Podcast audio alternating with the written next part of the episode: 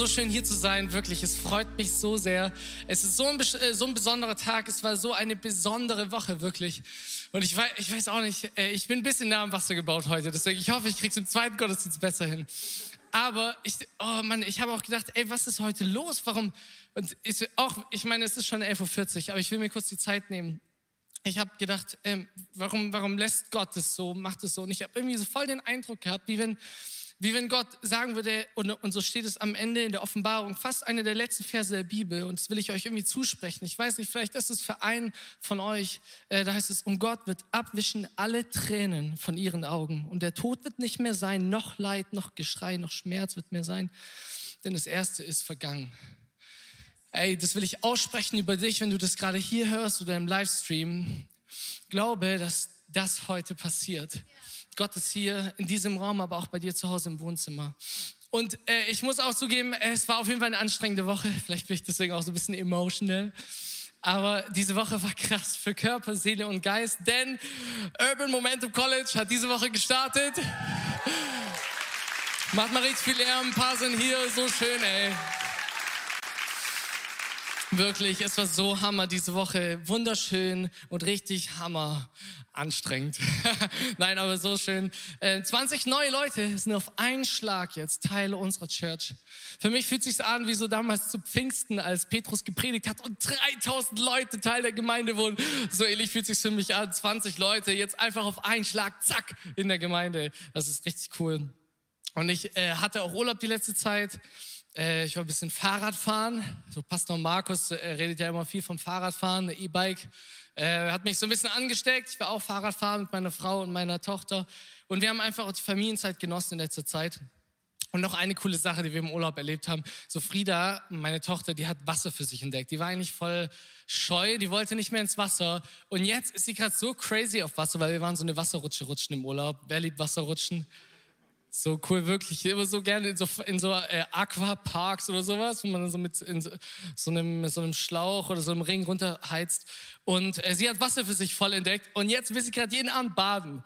Voll cool. Das heißt, ich bade jeden Abend. Du denkst jetzt vielleicht so, oh, schön Badewanne, aber nee, das Wasser ist nur so tief und eiskalt und es ist eigentlich, ja, gut. Aber es ist richtig schön, wirklich. Wir haben es voll genossen jetzt in Urlaub und jetzt hat es direkt wieder richtig krass angefangen.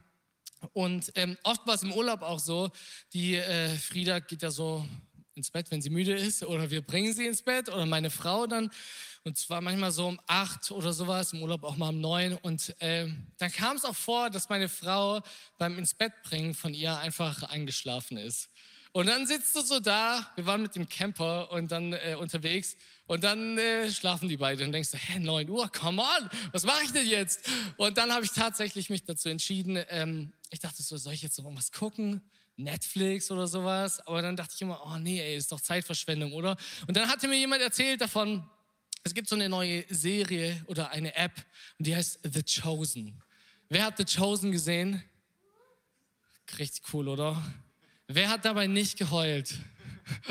vielleicht, bin ich da, das, vielleicht bin ich deswegen auch so emotional. Wirklich, ich habe The Chosen gesehen, ich habe so oft geheult.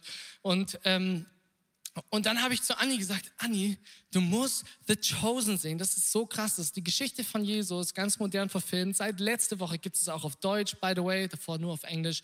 Also seit einer Woche auf Deutsch. Lade die App runter, schau dir das an und lass dich äh, flashen. Es ist so spannend und gleichzeitig so schön und die Schauspieler sind so cool. Und ich dachte beim Gucken auch so echt, boah krass, Jesus ist so gut. Und dann dachte ich, ja, Jesus ist so gut. Also nicht nur in der Serie, Jesus ist so gut. Und ähm, so ähm, und deswegen äh, gibt es eine Story heute. Das ist auch eine Folge bei The Chosen, zweite Staffel. Ich will nicht so viel spoilern, aber es geht um die Geschichte in Johannes 5, ähm, der Teich von Bethesda.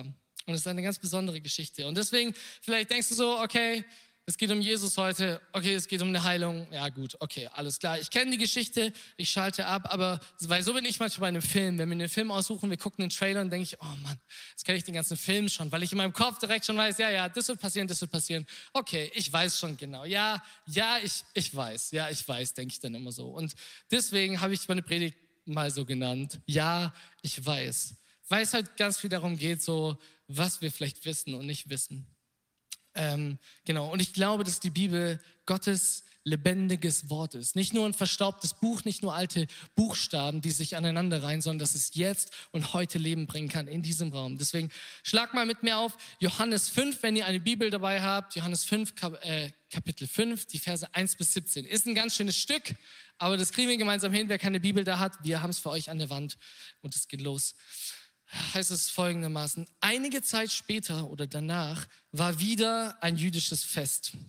Es war vermutlich äh, das Wochenfest oder Shavut heißt es, ein Erntedankfest oder später dann auch äh, das Fest, was Pfingsten war, also sieben Wochen nach, nach dem äh, Passafest oder genau 50 Tage. Und immer, erstmal warte mal kurz, ich muss kurz anhalten, sorry, ich habe noch nicht mal angefangen, das richtig zu lesen. Also ich finde es so cool, bei diesen Festen, da war Jesus immer auf dem Weg, äh, mit seinen Jüngern und ist nach Jerusalem gegangen. Die haben sich getroffen, die haben gefeiert, die haben die Feste gefeiert, wie sie fallen. Ey, und ich sehne mich danach, wirklich. Ich sehne mich danach und ich habe so Bock, im, äh, im College haben wir es schon so ein bisschen erlebt, dass wir wieder gemeinsam zusammenkommen und das erleben, dass wir Feste feiern, Gott die Ehre geben und einfach Gemeinschaft feiern, dass wir uns einander haben. Ey, wer hat Bock auf mal wieder richtig doll Feste feiern? Jemand von euch? Viel zu lange her. Jedenfalls war dieses Fest und Jesus zog nach Jerusalem. Beim Schaftor in Jerusalem gibt es einen Teich mit fünf Säulenhallen. Auf Hebräisch wird dieser Ort Bethesda genannt oder Bethesda oder Bethesda, wie auch immer, in welcher Sprache auch immer. Und äh, Bethesda heißt so viel wie Haus der Barmherzigkeit. Bet ist immer so das Haus, deswegen Bethel kennst du vielleicht auch, Haus Gottes oder Bethlehem, Haus des Brotes, wo Jesus geboren ist. Ähm, genau, und so hieß der Ort Bethesda. Ähm, äh, sorry, nochmal eine Sache, die mir eingefallen ist. Diesen Ort gibt es tatsächlich. Ich lese jetzt nicht einfach so eine Geschichte vor und ihr denkt so, ah, nette Geschichte. Diesen Ort gibt es. Wenn du nach Jerusalem gehst, du kannst diesen Ort anschauen ähm, und du wirst den Ort sehen und genau diese fünf Säulenhallen. So, weiter geht's. Vers 3. Wir haben es schon fast, schon fast geschafft bis Vers 17. Gell? Vers 3. In den Hallen lagen viele Kranke, Blinde, Gelähmte und Menschen mit verkrüppelten Gliedern. Vers 5. Dort war auch ein Mann, der seit 38, sorry, 38 Jahren krank war. Seit 38 Jahren krank war. What? 38? Wer ist älter als 38 hier im Raum? Also ich nicht. Ähm, krass, oder? Seit 38 Jahren. Wirklich. Über, äh, meist, älter als die meisten von uns. Und Jesus sah ihn dort liegen und erkannte, dass er schon lange krank war. Da fragte er ihn, willst du gesund werden? Der Kranke antwortete, Herr, ich habe keinen, der mich in den Teich bringt, sobald das Wasser in Bewegung gerät. Wenn ich es aber alleine versuche, steigt immer ein anderer vor mir hinein.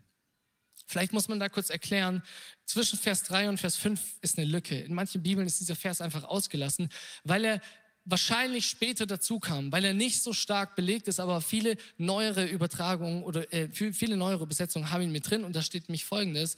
Äh, viele Handschriften äh, fügen es später hinzu. Sie warteten, also die Menschen, die krank waren, warteten darauf, dass das Wasser in Bewegung geriet. Also wenn du eine Elberfelder Übersetzung hast, dann kannst du es vielleicht auch lesen. Und dann in Vers 4, denn von Zeit zu Zeit stieg ein Engel zum Becken herab, brachte das Wasser in Bewegung. Wer dann als Erster in das bewegte Wasser stieg, der wurde gesund, ganz gleich, welche Krankheit er hatte. Also das war dieses, dieser komische Ort in Bethesda. Jedenfalls, weiter geht's dann in Vers äh, 8. Äh, da sagte Jesus zu ihm, steh auf, nimm deine Matte und geh. Im selben Augenblick wurde der Mann gesund, er nahm seine Matte und ging. Der Tag, an dem dies geschah, war ein Sabbat. Oh. Ich denke mir so, Jesus vor allem, es war anscheinend sogar abends, abends am Sabbat. Ich denke mir so, Jesus hätte er nicht ein bisschen warten können. Dann wäre es kein Problem gewesen. Alles, so, es wäre kein Trouble gewesen. Aber Sabbat ist ein heiliger Tag, an dem du nicht arbeiten darfst. Und deswegen geht es auch richtig wirklich mit Beef weiter, mit Ärger. Da steht nämlich Folgendes, da sagten die Vertreter der jüdischen Behörden zu den Gehalten, es ist Sabbat, du darfst deine Matte nicht tragen. Ich stelle mir so ein bisschen so wie so eine, Kinder, wie so eine Kinderstimme, hey, das gilt nicht. So stelle ich es mir so ein bisschen vor, dass sie sagen, ey, es ist Sabbat, du darfst deine Matte nicht tragen. Oder, also ich denke mir so, what? For real? Also wirklich?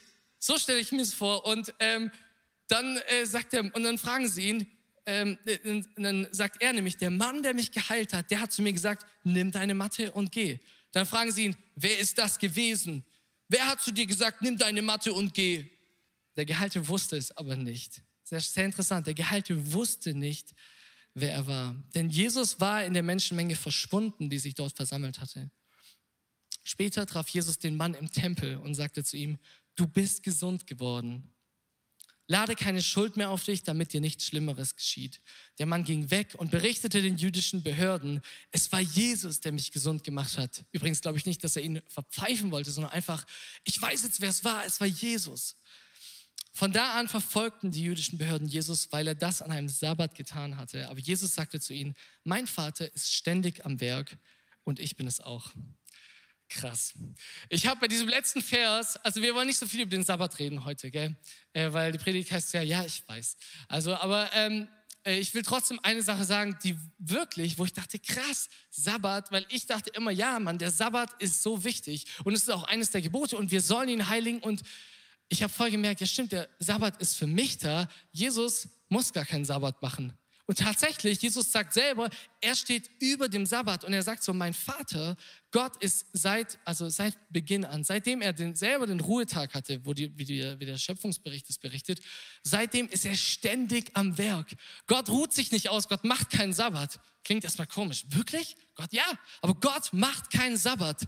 Und deswegen, Jesus macht auch keinen Sabbat. Er ist dauernd am Werk, aber wir sollten es trotzdem tun. Das heißt nicht, dass nur weil Gott keinen Sabbat macht, sollen wir es nicht machen. Nein, ganz im Gegenteil. Ey, Sabbat, zur Ruhe zu kommen, die Arbeit liegen zu lassen und in Gottes Gegenwart zu sein, ist eines der wichtigsten Dinge in deinem Leben. Ähm, Habe ich auch gemerkt letzte Woche, dass jetzt dringend mal Zeit ist für Sabbat. Ähm, genau, aber starten wir durch. Ähm, was mir aufgefallen ist, erster Punkt, Jesus weiß. Ähm, äh, Vers 3, in den Hallen lagen viele Kranke, Blinde, Gelähmte und Verkrüppelte. Und Jesus sah ihn dort liegen, steht in Vers 6, und erkannte, dass er schon lange krank war. Jesus sieht erstmal den einen unter ganz vielen. Ganz viele verschiedene Menschen, aber Jesus sieht den einen. Am Momentum College sagen wir immer, wir haben die Vision für Tausende, aber das Herz für den einen. Jesus sieht den einen und vielleicht ist diese Predigt auch nicht was für Tausende, sondern vielleicht nur für den einen. Vielleicht nur was für dich. Aber das reicht mir vollkommen. Weil zum Beispiel in Lukas heißt es, ich sage euch, so wird auch die Freude im Himmel sein über einen Sünder, der Buße, tut, mehr als über 99 Gerechte, die der Buße nicht bedürfen. Und was ich so interessant finde, deswegen äh, so dieser Punkt, Jesus weiß, dass Jesus nicht nur den einen gesehen hat und genau wusste, okay, diesem Mann werde ich heute begegnen, sondern da steht, dass er vernahm, dass er krank war, dass er erkannte, oder in der Elberfelder Übersetzung steht, ähm, als Jesus diesen da liegen sah und wusste, dass es schon lange Zeit so mit ihm steht. N natürlich, hey, komm, Jesus ist fleischgewordener Gott. Er, ist, er weiß es, er, er weiß alles, okay? Aber manchmal kapiere ich das nicht so richtig, dass er wirklich dass er, dass er alles weiß, dass er dich genau kennt. Jede Phase, jeden Moment. Er sieht dich. In der Kinderstunde hatten wir immer so ein Lied. Pass auf, kleine Hand, was du tust. Pass auf, kleine Hand, was du tust. Denn der Vater im Himmel will das Beste für dich. Drum pass auf, kleine Hand, was du tust. Oder pass auf, kleines Auge, was du siehst. Und so weiter. Ich fand das immer ein bisschen weird, dieses Lied, weil ich dachte so, okay, äh, ich war mal auf der Bibelschule, da hieß das WLAN-Passwort God is watching you. Und äh, so ähnlich äh, hat sich das für mich angefühlt, auch dieses Lied zu singen. So, pass auf, kleines Auge, was du siehst. Ähm, aber äh, es ist die Wahrheit. Gott kennt dich durch und durch, aber das Geheimnis ist, er verurteilt dich nicht. Und ein Kapitel vorher, Johannes 4, da steht diese Geschichte, wo Jesus zum ersten Mal einer Person ganz offen sagt, ich bin der Messias. Und quasi wie so sein Mission Trip so richtig losstartet. Und es ist, wo er der Frau am Brunnen begegnet, begegnet der samaritanischen Frau. Und er zu ihr sagt, hey, wo ist dein Mann? Und sie sagt, ich habe keinen. Und dann sagt er zu ihr in Johannes 4, Vers 17, 18, ein Kapitel vorher, das stimmt Du hast keinen Mann, fünf Männer hast du gehabt und der, den du jetzt hast, ist nicht dein Mann. Du hast die Wahrheit gesagt. Und was passiert? Ihr kennt diese Geschichte wahrscheinlich. Es ist so krass. Jesus weiß einfach alles über ihr Leben. Es ist wie wenn er sie komplett durchschaut und nicht nur diesen Moment, sondern ihr ganzes Leben. Aber er sagt es zu ihr mit so einem liebevollen Blick. Und was passiert ist? Ihr Leben wird verändert und sie sie ruft in der ganzen Stadt herum. Jeder kennt sie, vielleicht auch sowieso schon, aber sie sagt, kommt, seht einen Menschen, der mir alles gesagt hat, was ich getan habe, ob er nicht Christus sei. Glaub mir, er ist der Messias, er kann dein Leben verändern. Ich weiß es, weil er alles weiß über mich. Und dann kannst du nicht mehr sagen, ja, okay, ja, ja, ich weiß, sondern er weiß es wirklich.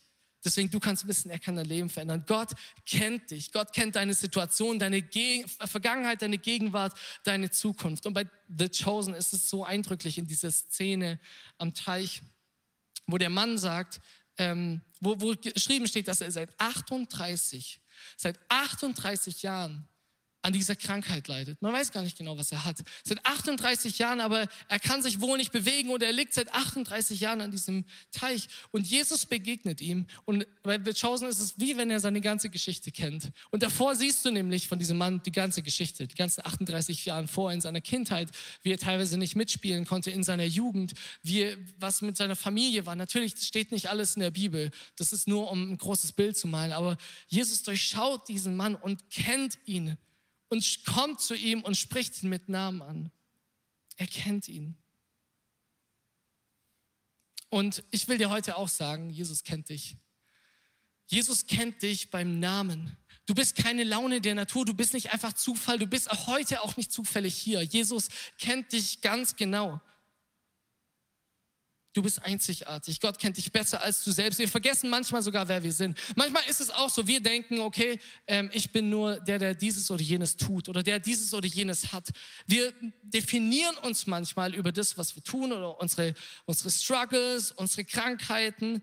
Und wir vergessen, wer wir wirklich sind. Danke, Isa, du hast vorhin gesagt, wir sind Gottes Geschöpfe. Wir sind Söhne und Töchter des größten Gottes, des Schöpfer des Himmels und der Erde und Stempel, den andere dir geben wollen oder Schubladen, in denen andere dich stecken wollen, sie gelten nicht. Du bist ein Kind Gottes. Lass es über deinem Leben ausgesprochen sein. Und deswegen, er hat dich geschaffen. Du musst dich nicht fürchten. Das ist ein ganz alter, ein ganz altes Zitat aus der Bibel, Jesaja 43. Und nun spricht der Herr, der dich geschaffen hat, zu, zu Jakob, sagt er es, und dich gemacht hat, Israel, sein neuer Name fürchte dich nicht, denn ich habe dich erlöst, ich habe dich bei deinem Namen gerufen, du bist mein, ich kenne dich. Gott kennt dich. Gott sagt dir heute, ich weiß, wie es dir geht. Ich weiß, ich weiß, dass es schlimm ist, was dir passiert ist, was du vielleicht noch niemandem gesagt hast. Aber was ich für dich getan habe, ist größer als was dir getan wurde. Was ich für dich getan habe, ist weit größer. Ich will das, was dir getan wurde, nicht kleinreden, aber was Gott getan hat, was Jesus am Kreuz getan hat, ist viel größer. Und deswegen geht diese Geschichte weiter. Jesus begegnet dem Mann und er stellt sich diese verrückte Frage. Diese wirklich verrückte Frage, wo du sagen würdest, come on, Jesus, dein Ernst? Er fragt ihn, willst du gesund werden? Das ist ein ganzer Raum voll Kranken, voll kranke Leute. Das ist wie, wie ein Krankenhaus vielleicht sogar. Die warten alle darauf, auf diesen Moment gesund zu werden. Und Jesus trifft diesen einen Mann und stellt ihm diese Frage, willst du gesund werden? Was für eine verrückte Frage. Also entweder ist, ich dachte, Jesus leidet mit, aber ist er komplett leidenschaftslos? Ist er gemein oder ist er unsensibel? Hat er kein Mitleid? Weil die Antwort ist doch klar. Eigentlich ist es so eine Art rhetorische Frage, oder? Die Antwort müsste doch wie aus der Pistole geschossen rauskommen. Ja, ich will gesund werden. Interessant ist, es passiert nicht. Jesus stellt diese Frage und ähm, ich finde es krass, wie die Reaktion ist. Ähm, vielleicht einen Schritt vorher noch. Das sind ja super viele Leute. Alle haben unterschiedliche, unterschiedliche Krankheiten. Und äh, irgendwie merke ich auch, dass, dass es oft so ist, man sammelt sich mit den Leuten, die ähnliche Struggles haben. Und manchmal ist es auch voll gut, gell? Alkoholiker, Selbsthilfegruppe, richtig gut, sich auszutauschen. Aber manchmal ist es auch so, dass man sich dann in so einen Wirbel reintritt. Man unterhält sich nur mit Leuten oder man, man lästert über irgendwas und dann alle Lästerleute sind immer zusammen und sie drehen sich immer weiter und es wird immer heftiger und man sammelt sich so mit denen und ähm, irgendwie fühlt man sich wohl, so auch das Opfer zu sein. Und ich habe ich habe auch so das Gefühl, in unserer Gesellschaft ist es manchmal so, dass so wer, wer ein Opfer ist, der wird manchmal so, das wird manchmal so hochgehoben im Sinne von, so als ob das ein Ziel wäre, was man sein soll. Und dann, jawohl, das ist so unfair und dann wird es, also so als ob das das Ziel wäre. Und man irgendwie, ich weiß, es ist schmerzhaft, wenn du seit Geburt irgendwie eine scheinbar unbeheilbare Krankheit hast. Es ist schmerzhaft, wenn du einfach durch einen Unfall auf einmal dein Leben sich komplett verändert und du eingeschränkt bist. Es ist schmerzhaft, wenn du verlassen wirst. Es ist schmerzhaft, wenn du betrogen wirst. Wenn dein Partner fremd geht in der Ehe. Es ist schmerzhaft, wenn du im Stich gelassen wirst. Aber ich sag dir eins, heute an diesem Tag und zu Hause, finde dich nicht ab mit dieser Situation. Opfer sein ist nicht das ultimative Ziel. Ich habe manchmal das Gefühl, dass alle Leute an diesem Teich da lagen und so waren, ja, so ist es halt. Ich bin halt einer von denen. Hier waren die, die gelehnt waren, hier waren die, die blind waren und okay, so ist es halt. Und man kämpft halt so vielleicht noch darum, eventuell, aber vielleicht liegt man auch einfach da und hat irgendwie so damit abgeschlossen. Und ich will dir heute sagen, finde dich nicht damit ab. Und Jesus, ich glaube, dass Jesus das gesehen hat, zumindest das ist meine Vermutung, und deswegen ihm diese Frage stellt, willst du wirklich gesund werden? Weil ich sage dir eins, wenn du gesund wirst, wenn die Änderung in deinem Leben kommt, dann ist alles anders. Dann bist du nicht mehr das Opfer. Du wirst kein Mitleid mehr bekommen. Vielleicht, das ist vielleicht ein bisschen hart, aber dein Leben wird sich komplett ändern. Du musst auf einmal Verantwortung übernehmen für ganz viele Dinge. Mit Heilung kommt Verantwortung. Die Frage ist, wärst du bereit, einen ganz anderen Weg einzuschlagen wie deine Routine, was du jetzt eben gewohnt bist? Wärst du bereit, an einen anderen Ort zu ziehen? Wärst du bereit, geliebte Menschen zu verlassen? Wärst du bereit, die Opferrolle zu verlieren? Für mich war es so während meiner, ich habe eine Bachelorarbeit geschrieben, ich bin ja in meinem ähm, äh, Leben, also ich bin ja in meinem normalen Leben auch nicht nur College-Leiter, sondern auch in, äh, Ingenieur für Fahrerassistenz und entwickle quasi Autos. Habe da ein Studium gemacht. Ich habe äh, einen Bachelor nur. Und äh, dieser Bachelor, äh, manche schreiben den ja in drei Monate. Ich glaube, bei uns hätte man ihn in sechs Monaten schreiben sollen. Ich habe anderthalb Jahre an dem Bachelor geschrieben.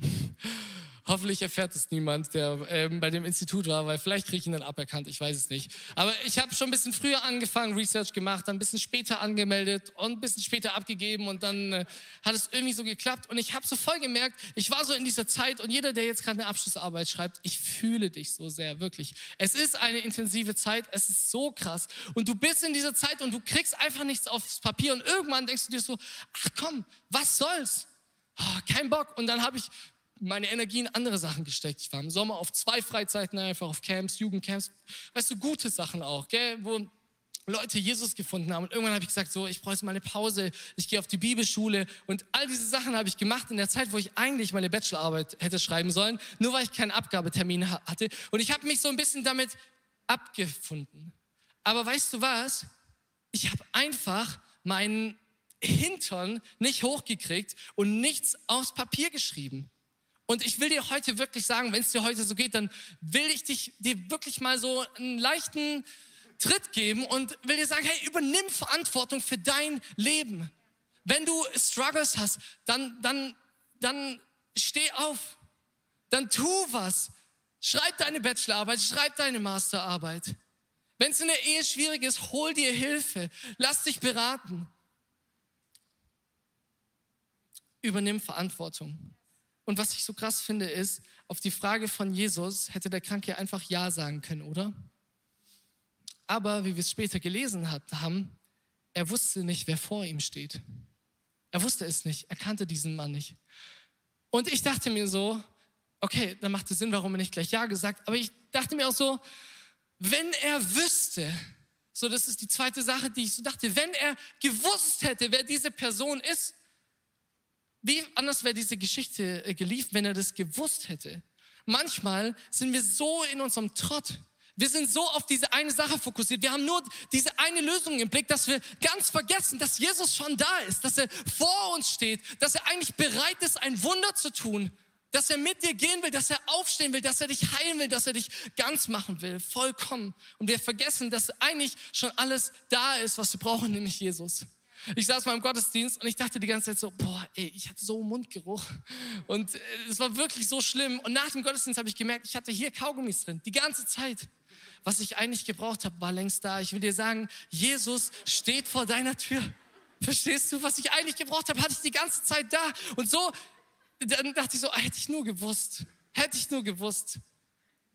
Und so ging es vielleicht dem. Und deswegen reagiert er vielleicht, wie wir auch ganz oft reagieren. Das ist wie so ein Spiegel Ähm, und er sagt, Herr, ich habe keinen, Vers 7, Herr, ich habe keinen, der mich in den Teich bringt. Das ist das Erste, was er sagt. Herr, ich habe keinen, der mir hilft. Niemand ist für mich da. Siehst du es nicht? Die anderen, die sind so unfair. Er gibt den anderen die Schuld. Und noch was Zweites sagt er. Wenn ich es aber allein versuche, er sagt, komm, ich, komm mal, ich streng mich doch an, ich lass mich nicht nur hängen. Was passiert dann? Steigt immer ein anderer vor mir hinein. Die anderen sind immer schneller. Die anderen sind immer besser. Die anderen sind immer schöner. Die anderen haben immer mehr Erfolg. Vielleicht ist es eine Lüge in deinem Leben, wo du denkst, ja, die anderen sind immer besser. Die anderen haben viel mehr Gaben. Die anderen sind viel mehr gesegnet. Du äh, scrollst so durch Instagram und siehst nur die schönen Bilder. Alle sind so gut befreundet. Alle haben so schöne Verwandte. Alle haben so eine gute Zeit, nur ich nicht. Alle sind immer schneller. Spiel dieses Spiel nicht. Am College haben wir einen Wert, der heißt, wir sind echt und wir vergleichen uns nicht. Oft sehen wir viel weniger, als äh, was auf Instagram steht oder was an der Oberfläche ist. Und deswegen, was lehrt mich das Ausreden? Hilft mir nicht. Und ich glaube, dass der wirklich auch, der Feind ganz aktiv manchmal solche Halbwahrheiten in deinen Kopf pflanzt, was es irgendwie, äh, was irgendwie Sinn macht. So, also so sagt, ey, es ist nicht dein Fehler. Es ist ein Fehler vom System. Und ja, es stimmt. Nicht alles, was uns so, was schlimm ist, äh, da ist irgendwie eine Sünde in deinem Leben und die führt dazu. So ist es nicht. Ähm, aber trotzdem, auch wenn es nicht dein Fehler ist, du hast die Verantwortung. Der Feind will dir sagen, bleib einfach, wo du bist, bleib auf der Matte liegen. Aber Jesus sagt nein. Jesus sagt nein, er sagt was ganz anderes. Und ähm, ähm, ich glaube auch, dass, dass äh, der Feind manchmal so dir eigentlich das nehmen will, was Gott dir schenken will. Galater 5, Vers 22 bis 23, da stehen die ganzen Früchte, die der Geist, ähm, die der Geist so gibt. Liebe, Freude, Freundlichkeit, Geduld, Frieden, Güte, Treue, Rücksichtnahme, Selbstbeherrschung. Das sind Dinge, die der Geist dir schenkt, die du erleben kannst. Und ich sag dir, wenn du vom Feind dir sagen lässt, ich bleib einfach liegen. Ich sag dir, es ist nicht schlimm, du, hast, du bist erlöst, wenn du an Gott glaubst, du kommst in den Himmel, aber im Leben geht es viel weniger darum, wie wir in den Himmel kommen, sondern darum, wie Gott vom Himmel auf die Erde kam und dass er dein Leben hier und jetzt verändern will, dass er dir Freude schenkt mitten im Sturm. Wir haben es vorhin so gesungen, dass er, dass du mitten im Sturm treu sein kannst, dass du da bleiben kannst, dass du Liebe hast, übernatürlichen Frieden, dass du trotzdem Rücksicht nehmen kannst auf andere, auch wenn sie keine Rücksicht auf dich nehmen. Und deswegen stellt Jesus die Frage, willst du wirklich? Und ich sage dir, es wird was kosten. Heilung wird was kosten. Ich hatte, ich hatte beide meine Außenbänder schon gerissen. Wenn du in Therapie bist, Physiotherapie, es tut weh. Es ist schmerzhaft, immer die gleichen Übungen zu machen und du, deine Bänder sind eigentlich kaputt. Aber ich sag dir, in dem Grad, in dem du den Schmerz auch zulässt, in dem Grad wirst du auch heil werden davon. Und deswegen ähm, sagt Jesus dann diesen krassen Satz. Er sagt, steh auf, nimm dein Bett und geh hin. Vertrauen heißt, etwas zu tun, von dem du denkst, dass du es nicht kannst. Und Jesus sagt es zu ihm, steh auf, nimm dein Bett und geh hin. Weißt du, ich glaube, ich, ich glaube, Gott will für dich, dass du heute eine ganz neue Position einnimmst. Wenn du die ganze Zeit nur da liegst, du liegst da und das ist dein ganzes Leben, 38 Jahre lang. Manche sind noch gar nicht so alt. Und Gott sagt zu dir, steh auf, nimm dein Bett und geh. Und du stehst auf Du hast eine ganz andere Position. Auf einmal ist deine Perspektive eine ganz andere. Und ich werde dir versprechen, wenn du das machst, wenn du Jesus folgst, diesem, die, wenn du diesem Befehl, diesem Wunsch für dein Leben folgst und aufstehst, deine Matte nimmst und gehst, ich sag dir, dein Leben wird sich vielleicht um 180 Grad drehen. Du wirst Dinge sehen, die du nie davor geglaubt hättest. Lustigerweise später trifft Jesus diesen, äh, diesen Kranken im Tempel. Vielleicht war er davor noch nie im Tempel. Vielleicht konnte er nicht im Tempel gehen. Ich sag dir was. Durch die Heilung kommst du an Orte, die du vorher nie getroffen hättest. Du bekommst Möglichkeiten. Du wirst Dinge sehen, die viel größer sind. Jesus sagt das zu seinen Jüngern. Jetzt seht ihr Wunder, aber ihr werdet noch viel Größeres sehen. Ja, ihr werdet es selber tun. Jesus sagt eine Sache, die dich seit 38 Jahren trägt, nimm du sie in die Hand und trag du sie. Sie muss sich nicht mehr tragen. Die Matte steht so voll für das ganze Leben von diesem Mann. Aber er nimmt sie mit.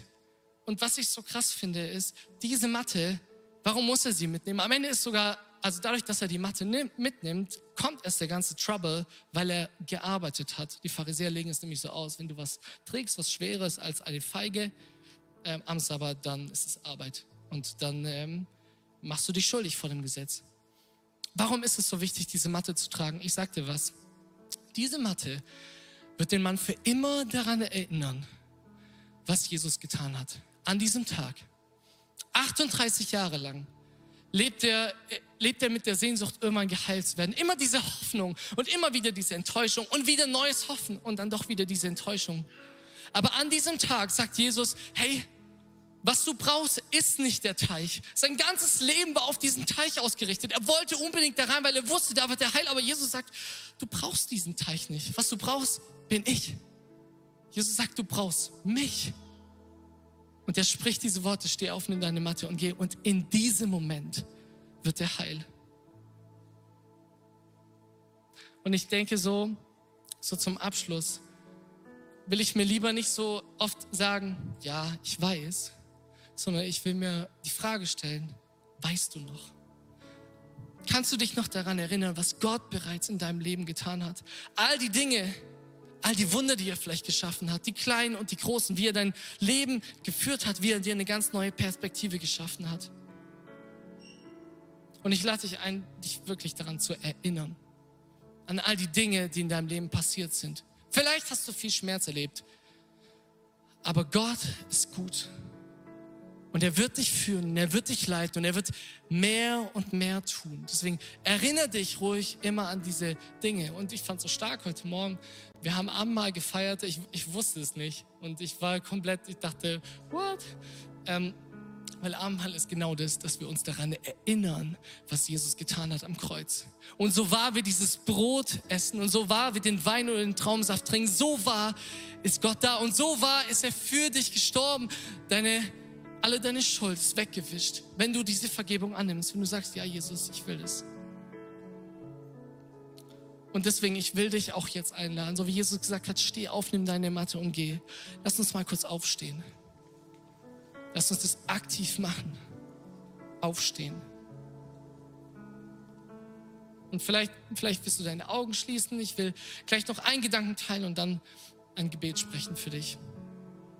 Und ich hatte diesen Gedanken so und habe hab so gedacht, ey, diese ganze Geschichte ist vielleicht auch ein Symbol. So, ich denke mir, dass dieser Ort Bethesda, das könnte auch ein Bild sein für die ganze Welt. Ganz verschiedene Kranke waren da, alle versammelt an diesem Ort, alle auf der Suche, alle mit der Sehnsucht, wirklich heil zu werden. Wisst ihr, und unsere Welt, die ist so kaputt. Es gibt so viele kaputte Dinge. Und vielleicht ist es dein Herz auch. Und wir sind ganz verschieden, alle von uns. Nicht nur hier im Raum, auf der ganzen Welt. Und wir sind doch alle auf der Suche danach heil zu werden. Wirklich gesund zu werden. Und was wir manchmal machen ist, wir packen unsere Ellbogen da draußen und wir, wir, wir duellieren uns und gucken, wer ist schneller, wer ist erster, wer ist besser, wer steht höher, wer verdient mehr Geld. Und wir jagen diesem Ziel nach und vergessen, dass es überhaupt nicht wichtig ist. Dass es nicht das ist, was dich wirklich glücklich machen wird. Nicht das, was wirklich dein Leben erfüllen wird, sondern das ist allein Jesus. Die Person Jesus und er wird dich heil machen. Ja, er steht schon da.